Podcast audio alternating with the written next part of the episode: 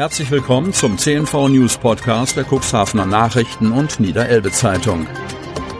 In einer täglichen Zusammenfassung erhalten Sie von Montag bis Samstag die wichtigsten Nachrichten in einem kompakten Format von sechs bis acht Minuten Länge. Am Mikrofon Dieter Büge. Sonnabend, 27. August 2022. Kanzlerbesuch startet mit Verspätung.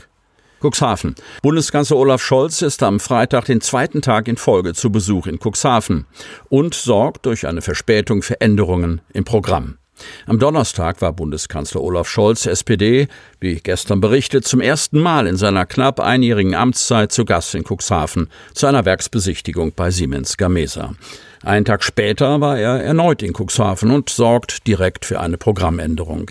Dies ist einer verspäteten Anreise des Kanzlers geschuldet. Ursprünglich sollte Scholz am Freitag um 17.15 Uhr am Cuxhavener Rathaus eintreffen und sich im Beisein von Oberbürgermeister Uwe Santja, SPD, sowie einigen Ratspolitikern und Mitarbeiter und Mitarbeiterinnen der Stadtverwaltung ins Goldene Buch der Stadt eintragen. 20 Minuten lang sollte sich Scholz im Rathaus aufhalten. Doch daraus wurde nichts. Um 16.45 Uhr erreichte die vor dem Rathaus wartende Presse die Information, dass der Rathausbesuch ersatzlos gestrichen würde, da Scholz erst um 18.10 Uhr in Cuxhaven ankommen sollte.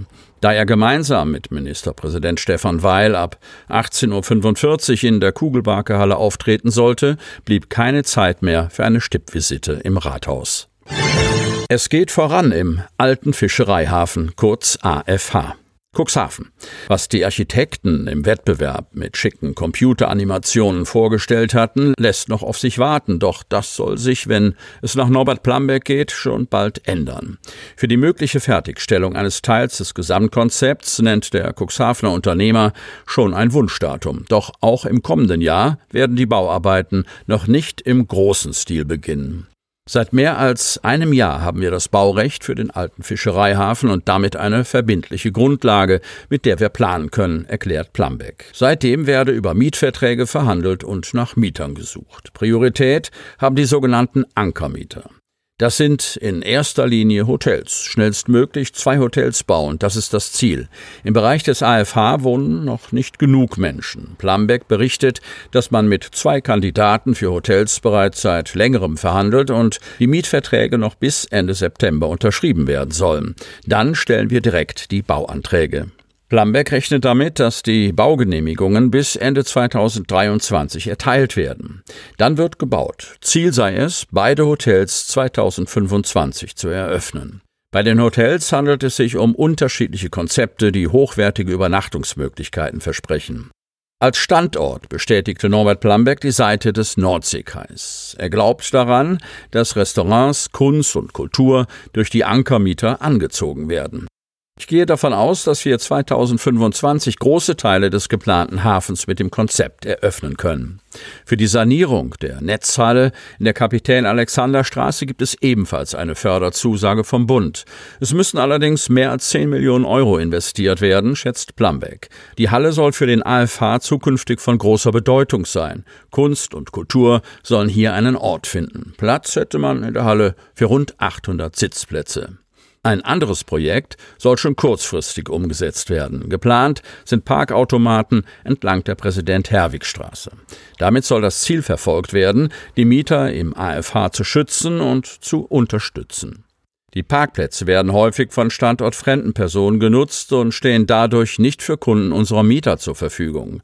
Das Fremdparken soll durch diese Maßnahme eingedämmt werden. Und vielleicht nutzt der eine oder andere dann auch öfter das Fahrrad, hofft Plambeck. Für die Sanierung der Kai-Mauer hingegen gibt es noch kein Update. Solange das Konzept nicht komplett umgesetzt ist, würde die Finanzierung trotz der Förderzusage durch das Land Niedersachsen schwierig. Lies verspricht Keitern Rückendeckung. Cuxhaven. Bei einem Cuxhaven-Besuch hat Niedersachsens Umweltminister Olaf Lies, SPD, eine Lanze für die Kitesurfer an der Küste gebrochen. Diese Leute üben dort einen faszinierenden Sport aus. Ich glaube, Kitesurfen gehört zur Lebendigkeit der Küste dazu, sagt der Minister nach einem Gespräch mit Vertretern der Kitesurf-Szene. Er ließ keinen Zweifel daran, dass das Kitesurfen einen Teil der Tourismusqualität ausmacht. Diese Qualität wollen wir erhalten, betont er. Die Flächen, die wir an der Stelle haben, sagte der Minister und bezog sich dabei auf die Kite-Bereiche vor Salenburg, sind okay. Zwar wünschen sich die Sportler immer ein bisschen mehr. Dennoch könnten die Betroffenen nach seinem Ermessen mit der derzeitigen Lösung gut leben. Klar sei, sobald es Bewegungen in puncto Schutzzonen im Nationalpark gäbe, müssten sich auch die Kiter bewegen. Bezogen auf die Deichbaupläne in Salenburg sprach der Umweltminister davon, dass sein Haus zugesagt habe, gemeinsam mit Stadt- und Deichverband eine Balance zwischen Tourismus und Küstenschutz zu finden. Daher sei er selbst froh, dass der künftige Deich so gestaltet werde, dass er auch touristisch attraktiv sei. Wir müssen gleichzeitig sicherstellen, dass das Thema Wassersport, Kiten möglich ist, schoss Lies. Er versprach den Kitesurfern volle Rückendeckung. Er habe sich mit Oberbürgermeister Uwe Sandja darauf verständigt, im Austausch zu bleiben und zu ermitteln, was das Umweltministerium beitragen könne. Am Ende darf es nicht daran scheitern, dass eine Lösung nicht finanziert wird, so der Minister, der bestätigte, dass im Zusammenhang mit Optionen für Wassersportler auch über das ehemalige Seehospitalareal gesprochen wurde. Auf die Frage nach konkreten Perspektiven antwortete Lies, dass man sich noch, ich zitiere, in einem sehr frühen Stadium, Zitat Ende, bewege. Dass man über Alternativen spricht, ist klar. Dennoch wolle man nichts überstürzen, um am Ende Erwartungen geweckt zu haben, denen man nicht gerecht werden könne. Lies, wir wollen nicht für Enttäuschung sorgen. Wir wollen weiterhin die Begeisterung fördern, die von den Kitern bei diesem Termin auch zum Ausdruck gebracht worden ist. Sie hörten den Podcast der CNV Medien. Redaktionsleitung Ulrich Rode und Christoph Käfer. Produktion Win Marketing, Agentur für Text- und Audioproduktion.